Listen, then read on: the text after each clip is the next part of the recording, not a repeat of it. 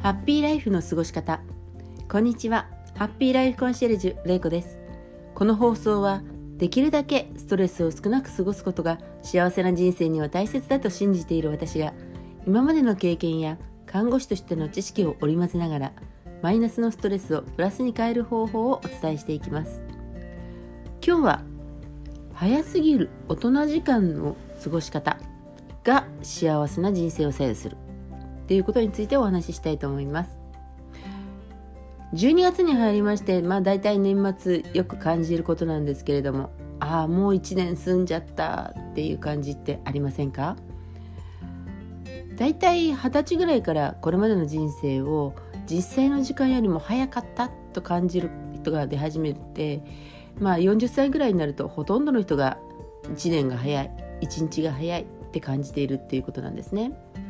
でこの原因なんですけれどもまず刺激量が少ないっていうこと。そして変化が少ない。そして記憶に残ることが少ない。この3つが原因だと言われています。まず刺激の量が少ないっていうことですけれども、まあ、人は認知される変化の数や刺激が多いほど時間を長く感じると言われていますが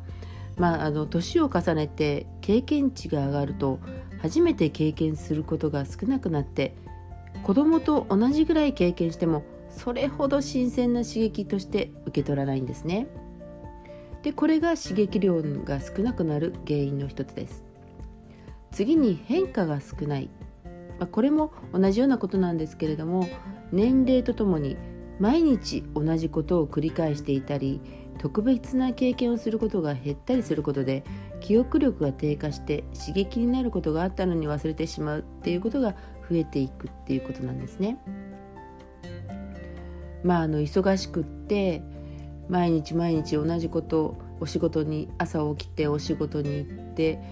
まあ、お仕事をした後帰ってきて家事をして寝てしまうっていうことだったりだとか、まあ、入学式だとか結婚式だとか自分が主役になるような特別なイベントがもう経験済みということで経験するっていう私初めての経験ということにならないっていうことだったりとかするわけですね。そうすると、まあ、記憶力の方が低下して、まあ、刺激になるっていうことがあったのに忘れてしまうっていうこともあったりとかするわけですね。そして次に記憶に残ることが少ないまあ、これもあの記憶のまあ変化が少ないとか刺激が少ないとかいうのとま似てるようなことになるんですけれども待ち遠しいと思うことがあると何度も時間をこうチェックしたりとかしてあ時間がいつまでたっても経たないなって思う時間が経つのが遅いなって思うことってありますよね。だけれども、まあ、忙しくて時計を見る暇がないぐらい本当にもうバタバタと過ごしていると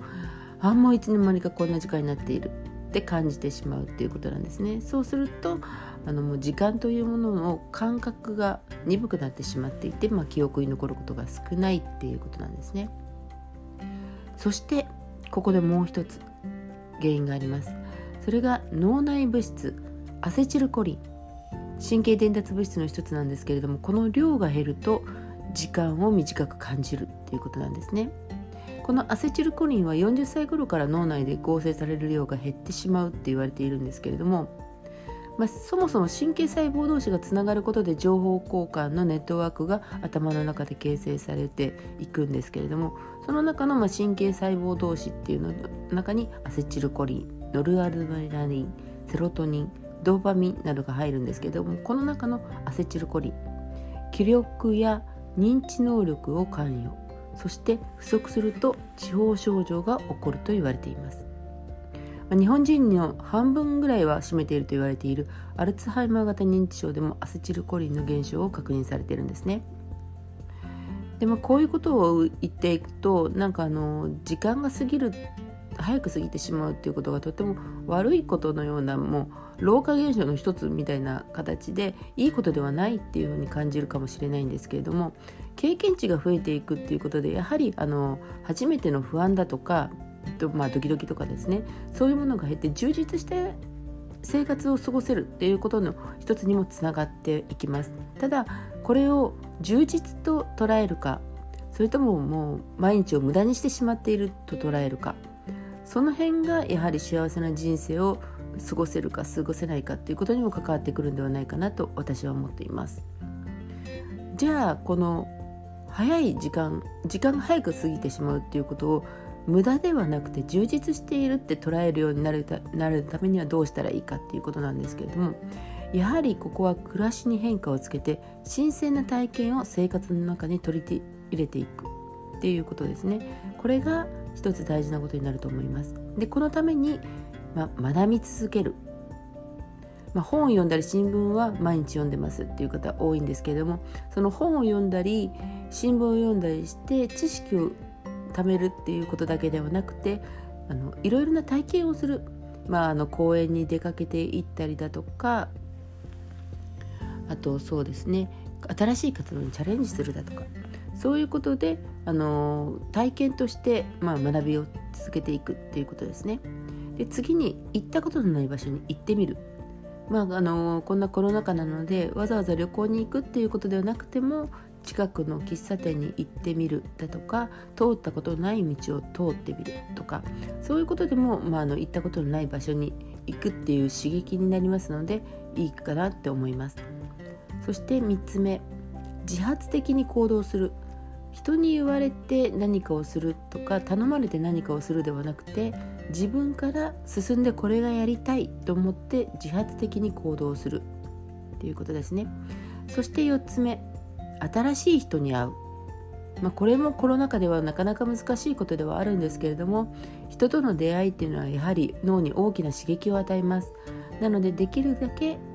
できる限りですね新しい人に会うっていうことを選択していただきたいなって思います。そして5つ目新しい活動にチャレンジする。っていうことですね。これは、まあ、あの学び続けるとか、まあ、自発的になるっていうことともちょっと似てるようなところもあるんですけれども、まあ、運動をする。ジムに通うだとか、まあ、ウォーキングジョギングしてみるだとか。あと趣味を見つけるっていうことですね。それからボランティアに参加する。そしてまた町内の活動に参加するっていうのもいいかもしれません。まあ、こういうことをして、まあ、新しい活動にチャレンジチャレンジをするっていうことで頭の中に、まあ、新しい刺激としていろいろなことが残っていくっていうことなんですね。でこういうことをして、まあ、暮らしに変化をつけて新鮮な体験を生活の中に入れていくとだんだんとこの時間が早く過ぎていってしまうだけれどもなんかでこう充実した一日が過ごせた。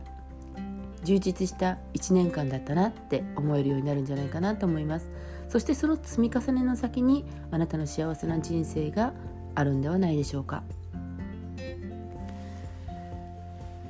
はい。それでは今日も最後まで放送をお聴きいただきありがとうございました。今日の放送であなたが幸せな人生を過ごすための小さなヒントを一つでも見つけていただければ嬉しいです。ハッピーライフコンシェルジュれいこでした。ではまた。